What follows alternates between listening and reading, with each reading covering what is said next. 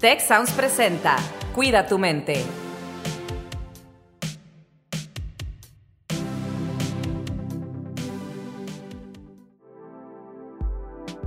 ¿Alguna vez te has preguntado por qué nuestro cerebro ve problemas en todos lados? ¿Qué es el carácter? ¿Para qué lo queremos? ¿Y cómo deberíamos encontrarlo? ¿Por qué nos reímos? ¿Por qué deberíamos hacerlo más seguido? ¿Qué es el amor y cómo sobrevivir en el proceso? Este es un espacio para entendernos mejor y con ello entender un poco más el mundo que nos rodea. Porque para cuidar nuestra mente, lo primero que debemos hacer es comprendernos. Y eso es justamente lo que haremos juntos. Y juntas. Esto es Cuida tu mente, donde todas las personas son bienvenidas. Comenzamos. Hola, ¿qué tal? Bienvenidos a este programa Cuida tu mente, este podcast donde vamos a trabajar y tratar temas que son de interés para todos ustedes como la comunidad estudiantil. El día de hoy nos acompaña Víctor Mancera, alumno de ITC, y Alex Tarriba, alumna de Psicología Clínica. Bienvenidos al programa. Víctor, ¿querías contarnos una historia? ¿Qué tal, Rosalinda? No, hombre, pues en primera instancia, gracias por tenerme aquí en el programa. Es todo un placer. Y efectivamente, no, hombre, pues hoy tenemos un tema muy interesante, un tema creo que en el que todos conectamos, y es un tema que eventualmente en nuestra vida nos llega a suceder. Y es el hecho de que a veces no nos entendemos. Y peor aún, a veces nadie nos entiende. Yo recuerdo muy bien una época en mi vida, hace alrededor de dos o tres años, en donde me la vivía trabajando. ¿no? Había tenido una situación eh, un poco fuerte en mi familia, de situación o de índole económica, y pues me vi la necesidad de dejar mis estudios y dedicarme completamente a trabajar, ¿no?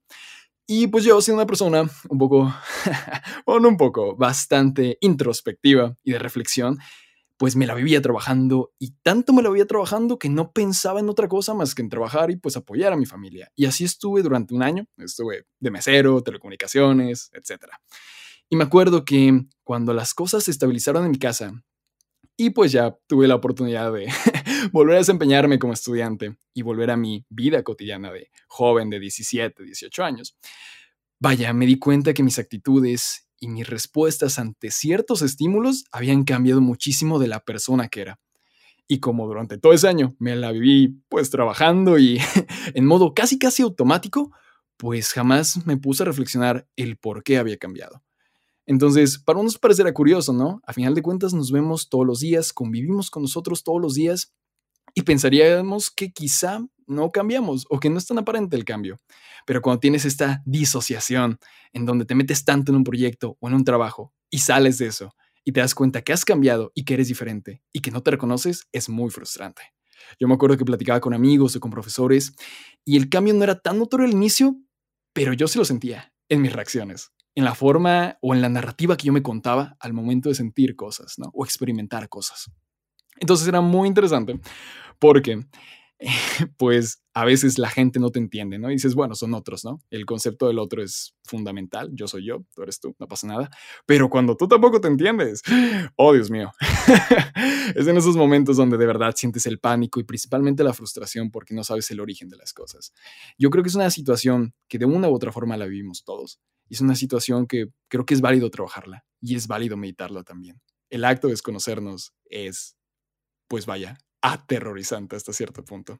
Se te hace, Alex. Fíjate que esto que mencionas es muy importante. Digo, a veces sí es, correcto. Eh, nosotros mismos tenemos en nuestros pensamientos algunas dudas y nos damos cuenta tiempo después de que hicimos algo o reaccionamos de un modo y no sabemos por qué nos sucedió esta reacción. Eh, más que esa incomodidad temporal que nos puede generar el darnos cuenta que tuvimos una reacción que no entendimos o que no estamos entendiendo, el generar este conocimiento de uno mismo, eh, de lo que pensamos y entender a observar nuestros pensamientos, es muy relevante para generar mayor bienestar para nosotros y para los demás, para los que están cerca de nosotros.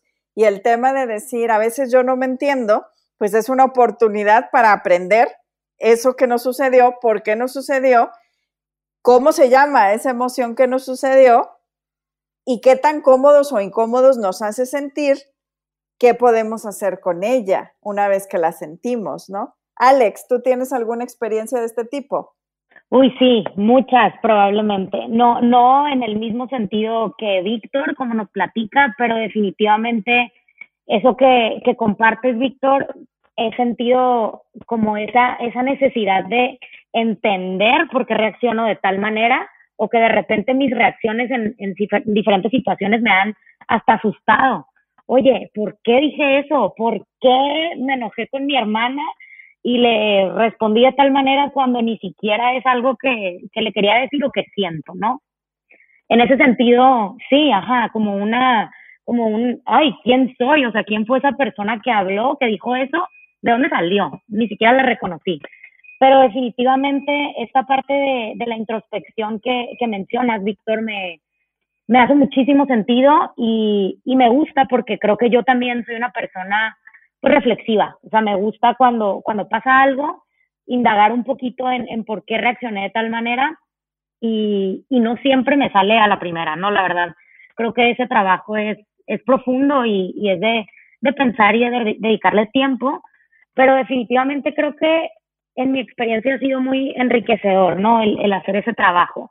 Y me gustaría también escucharlos a ustedes, eh, ¿Cómo le han hecho? ¿Cómo le han hecho cuando reaccionan o que dicen algo y que se sorprenden de, de sus mismas emociones? Como que a mí me, me llama la atención cuando he reaccionado de, de cierta manera y el proceso de reflexión y más que la reflexión, el proceso de cambio. Entonces, yo les quisiera preguntar a ustedes, ¿cómo le hacen? ¿Qué tips me pueden dar si me vuelve a pasar algo así? No, hombre, está excelente tu pregunta y mira, yo gustoso de ahora sí platicarte desde mi experiencia, Alex. Yo me acuerdo igualmente que, pues, tras todo este proceso sumamente estresante que viví, yo dije, ¿sabes qué? Me tengo que entender, ¿no? o sea, no puedo seguir mi vida eh, actuando y haciendo cosas sin saber el por qué, ¿no? Y probablemente también esto nazca de una necesidad de control, yo creo que tenemos los seres humanos. Creo que nos pone a veces muy, muy nerviosos saber que hay estímulos, hay algunos sesgos cognitivos que pasan por debajo de la mesa y pues que ocasionan cosas que ni tú tienes idea que podían ocasionar en ti, ¿no? Pero bueno, yo me acuerdo que eh, en, la, eh, en la preparatoria en ese entonces, yo hice una investigación de acuerdo a la integridad, ¿no? ¿Qué me hacía ser una persona íntegra y por qué ya no sentía que lo era, ¿no? Porque bueno, tras todo este cambio dije, oye, ya no estoy profesando, este, sí, compartiendo mis valores o explayándolos como antes los hacía, que los tenía bien fundamentados, ¿no? Por mis actitudes. Y me acuerdo que encontré a través de, del estoicismo, esta rama de la filosofía, muy interesante, muy, eh, bastante eh, adaptable a la era en la que vivimos, donde ellos decían que durante las noches, pues tenías estos actos de meditación contigo mismo y te veías a ti como que te imaginabas como persona fuera de ti, si eso tiene sentido. Y profundizo un poco más para eh, dar la explicación. Era el acto de imaginarte como si tú, tú, tu persona, tu, mente, fuese un narrador que estuviese narrando tu, tu, persona o tu vida en tercera persona. Como Víctor, en lugar de decir yo, eh, yo fui a la escuela, hice esto, decía yo, Víctor, eh, hizo esto. O Víctor eh, platicó con tal compañero y tuvo esta reacción. Y entonces al verlo de tercera persona y de cierta forma separarte de lo que eres y separarte de lo que en ese momento creías y de tus emociones, te permitía verlo un poco más objetivamente. Y también, no solo objetivamente, sino con un poco más de cariño, con un poco más de tranquilidad, porque también somos, por nosotros, somos muy, muy, muy adeptos a sencillamente pues criticarnos a sencillamente pues juzgarnos de manera muy, muy fuerte. Entonces, yo lo que hacía era todas las noches meditaba y dentro de mis meditaciones imaginaba o reconstruía lo que vivía desde la tercera persona y lo narraba y decía, ah, ok, Víctor hizo esto y Víctor hizo el otro por esto y aquello, ¿no? Que a lo mejor suena medio loco cuando hablas en, en tercera persona de, de, ti mismo, pero la verdad era algo que funcionaba muchísimo porque me permitía verme a mí desde lo más objetivo que puedo ser. Y es pues ser distinto. Y fíjate, Víctor, eh, Alex, esto que comentas me recordó, hay un poema del, del, poeta sufí Rumi que se llama La casa de huéspedes. Eh, no, no lo voy a recitar aquí, pero dice que los seres humanos somos una casa de huéspedes y llegan nuevos invitados. Y en estos invitados habla de las emociones y dice, a todos hay que recibirlos, abrirles la puerta y ser agradecidos porque vinieron. Y hace eh, unos momentos comentabas, Víctor, eh, sobre la energía. Y la verdad es que las emociones son información y energía que necesitamos para actuar. Pero si no las reconocemos y les ponemos precisamente esta etiqueta, ¿verdad? Y entiendes por qué la sientes y cuál es la acción que debes de tomar, eh, a veces nos quedamos envueltos, digamos, en esta muchedumbre de huéspedes que pueden entrar a nuestra casa. Y ese es el tema que me gustaría que hoy eh, interiorizáramos un poco. Todas las emociones son válidas, todas las emociones que sentimos son importantes, nos dan información y nos hacen una invitación a actuar. Si es una emoción que nos genera incomodidad, muchas veces tenemos un doble problema porque tenemos que entender la emoción y tenemos que entender y aceptar que no nos gusta esta emoción. Por ejemplo, si estoy enojado, normalmente es porque siento algo en el ambiente que me hace sentir frustrado o que me hace sentir una injusticia y no me gusta sentirme así. Entonces, en este esfuerzo de salirme de la emoción, a veces mi reacción, que es en ese momento eh, básica e instintiva, me puede generar aún más problemas, ¿verdad? Que eh, la solución a la sensación de injusticia o de molestia que ya tengo en este momento. Entonces, esa conciencia de que la emoción que llegó se llama enojo y tengo que tomar una acción, pero esa acción debe ser pensada, es una de las opciones que tenemos siempre como respuesta. Y bueno, Alex, tú decías hace rato también que a veces las cosas no nos salen, pero esto no nos debe generar frustración porque aprendemos de cada una de estas experiencias, ¿no? Yo pongo el ejemplo, eh, cuando éramos niños pequeños, probablemente eh, a todos se nos cayó una bola de helado de un cono. Y el día de hoy todavía nos acordamos probablemente del coraje que hicimos de ver esa bola de nieve tirada en el piso. Y Hasta me duele, oye. Aprendiste cómo, no, cómo comerte una bola de helado para que no se te cayera del cono, ¿no? O por lo menos aprendiste a pedirle en vasito. Sí, totalmente, totalmente. Creo, estoy totalmente de acuerdo contigo, Rosalina, y creo que ese proceso es como, es, es de crecimiento, es de maduración y, y toma tiempo. Por ejemplo, ahorita que, que mencionabas, Víctor, esta historia de, de hablarte de, en tercera persona, me recordó un poco a mí, a, yo como le ponía nombre en, en mi propio contexto, eran las diferentes versiones de mí misma no sé si, si a ustedes les ha pasado, pero de repente en una situación me he sentido de una manera y pasan seis meses, ni siquiera mucho tiempo, y siento que es otra versión de mí misma la que se está presentando. Y de repente lo puedo relacionar a mi infancia y cómo mil años después, esa otra versión que se presenta en la actualidad se había presentado de otra manera. No sé si me estoy dando a entender, pero cómo el proceso de, de reconocer esas diferentes como versiones y, y diferentes situaciones nos pueden ayudar a, a, ver ese proceso de crecimiento y de maduración que estamos haciendo, siempre y cuando hagamos esto que, que mencionas, Rosalinda, o sea, el reconocer todas nuestras emociones y validarlas como, como lo que son, simplemente emociones, y aprender a manejarlas de manera diferente.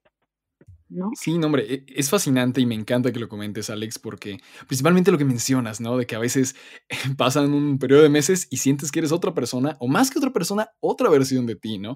Creo que también es algo que en mi caso he sentido mucho, de que siempre pienso que existe un, un Víctor profundo y filosófico entre mi persona y otro que es un Víctor que es sumamente risas, ¿no? Y comedia, y, y a lo mejor no se toma las cosas tan en serio como mi otra persona, ¿no? Y que sale dependiendo del contexto, y que sale dependiendo de las personas o de las situaciones con las interactúo.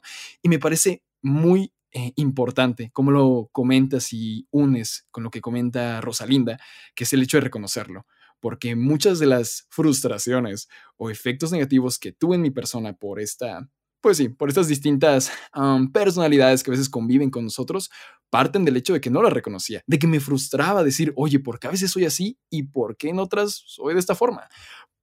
Mm, sencillamente yo me preguntaba en ese entonces si de verdad era íntegro y qué era ser íntegro y si existía la esencia de verdad en los seres humanos. De que, oye, Víctor en esencia es profundo o Víctor en esencia es un caos de risas, ¿no? No pueden ser las dos, bajo mi lógica. Y me acuerdo que igual, llegando a reflexiones muy similares, dije, oye, no, son partes de mí que se manifiestan por una u otra razón y que sencillamente las acepto y las dejo venir, ¿no? Y las trabajo, porque tampoco es que sean malas, ¿no? O sea, solo eran distintas. ¿no? Exactamente, una vez servía a lo mejor para la escuela y otro para estar con los amigos, ¿no? Y funcionaba muy bien, ¿no?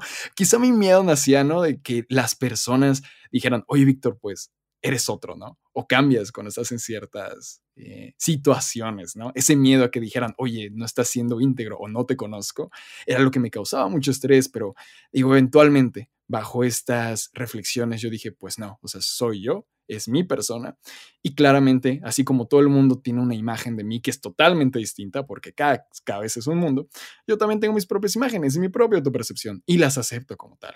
Y aquí una cosa importante es entender que ante todas las emociones, una vez que entendemos la información que nos traen, eh, tenemos una opción de cómo eh, responder. Eh, todas, todas las emociones son válidas, que es algo que les decía. Ahora, yo sin duda, ¿verdad? También tengo una respuesta emocional en mi cuerpo que es producir, por ejemplo, ante una situación de estrés, de enojo, de frustración, de ansiedad, produzco adrenalina y cortisol. Y todos los seres humanos nos pasa esto. Sin embargo, tengo la opción de eh, utilizar esa adrenalina para golpear a alguien, que probablemente no es lo correcto, ¿verdad? Menos que me tenga que defender ante un peligro inminente a mi vida o a mi seguridad. O la puedo utilizar para razonar, ¿verdad? ¿Qué es lo mejor que puedo hacer en este momento? Si es comentar mi incomodidad, si es pensar la forma de resolverlo y retirarme un momento e irme a pensar qué voy a hacer, hacer mi plan, cómo lo voy a hacer. Entonces, el, el entender que tenemos esta capacidad de elegir nuestra respuesta es muy importante. Y parte de lo que sucede en nuestro cerebro, y aquí la propuesta también que le hacemos a quienes nos están escuchando es tener una mentalidad de aprendiz respecto a la situación. No empezar con un juicio de esto está mal, yo estoy mal, el otro está mal, sino simplemente qué está pasando, ¿sí? ¿Qué es lo que yo observo sobre mí y sobre los demás en esta situación? Y son cosas que van a suceder muy rápido en, en las situaciones en las que estamos viviendo, ¿verdad? Aquí las platicamos pausado porque estamos precisamente en esta conversación, pero bueno, ¿cuáles son los supuestos que yo tengo? ¿Cuáles son los hechos que sí tengo frente a mí? Y con esto voy abriendo la mente para esta posibilidad de ver todas las respuestas que puedo tener ante una situación y no suceda esto que ya pasó la situación y de repente me doy cuenta que pasó algo que no tuve control, como decían hace rato también ustedes, de esta situación y a lo mejor no me siento tan cómodo con cómo actué.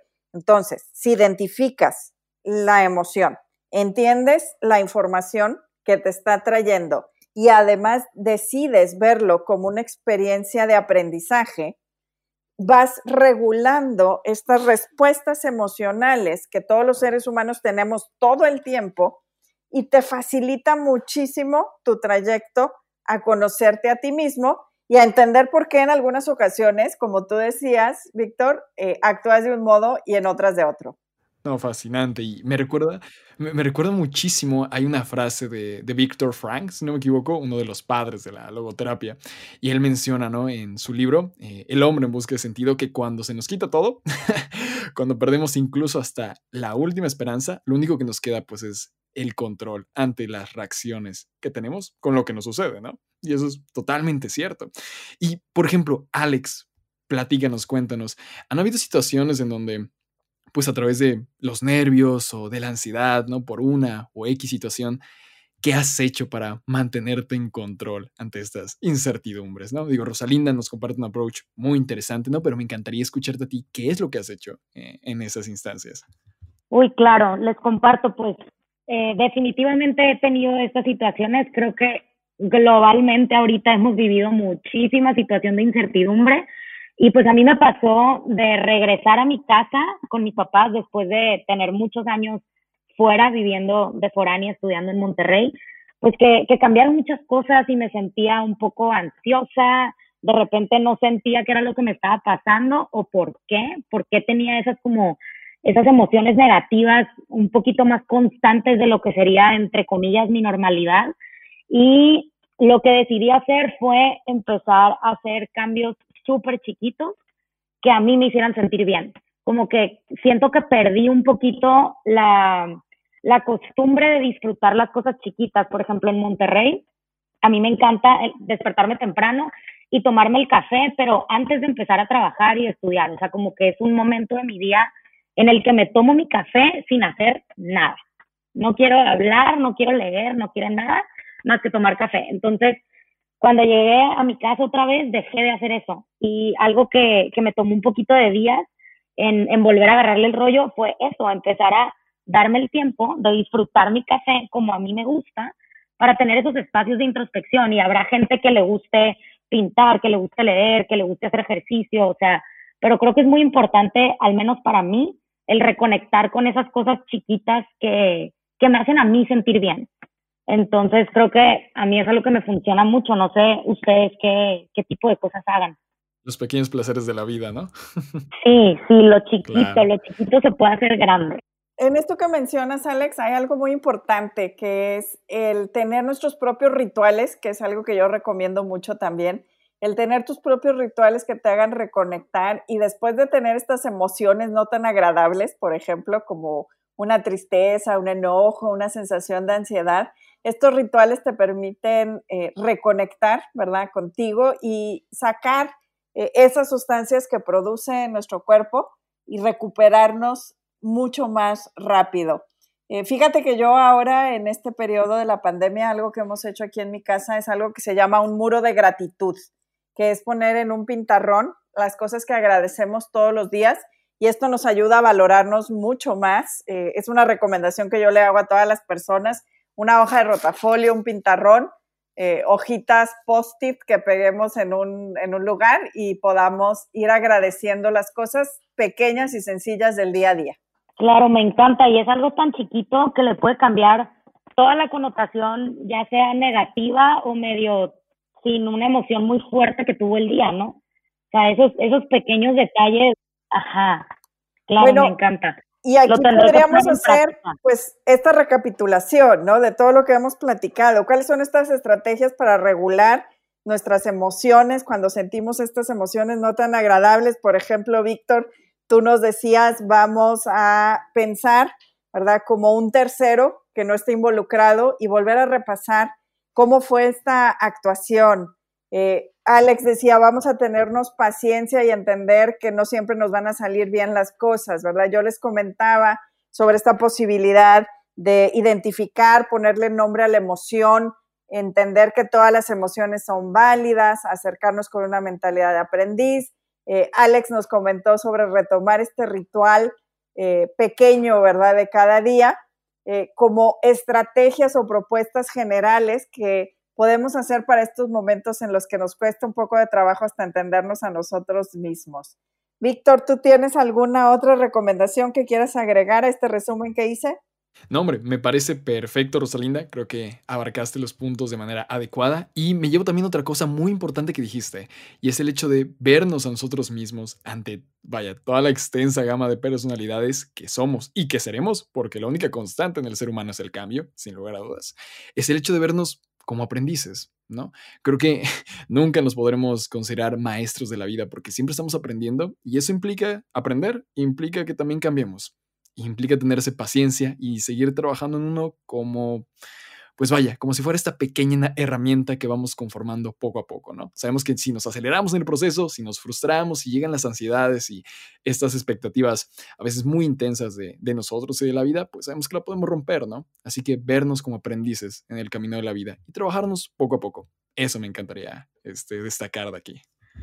Muchas gracias, Víctor Mancera y Alex Tarriba, nuestros estudiantes Víctor de ITC en Puebla y Alex Tarriba de Psicología Clínica, que estás inscrita en Campus Monterrey, pero de momento estás en casa por allá en Culiacán. Muchísimas gracias por acompañarnos en este capítulo y pues a toda nuestra audiencia los esperamos en el siguiente capítulo donde vamos a hablar de eh, cómo mantener también eh, una balanza emocional positiva cuando nos suceden cosas no tan buenas, pero siempre hay algo bueno en cada día. Efectivamente, muchísimas gracias y un placer también estar aquí con Alex. Igualmente, muchísimas gracias. Si quieres saber más sobre tecnología, ciencia e innovación, te invitamos a escuchar Tech Review el podcast donde contamos historias que despertarán tu curiosidad. Si te interesa la ciencia, el emprendimiento y la tecnología, este podcast es para ti. Escúchalo en Spotify, Apple Podcast y Google Podcast. Gracias por escuchar un episodio más de Cuida tu mente. Productor ejecutivo Miguel Mejía. Asistente de producción Marcelo Segura y Melissa Jubera. Productor de Cuida tu mente Víctor Mancera. Postproducción Max Pérez. Los invitamos a escuchar el siguiente episodio de Cuida tu mente y el resto de los programas de Tech Sounds en Spotify, Apple Podcast, Google Podcast y tech.mx slash tech-sounds.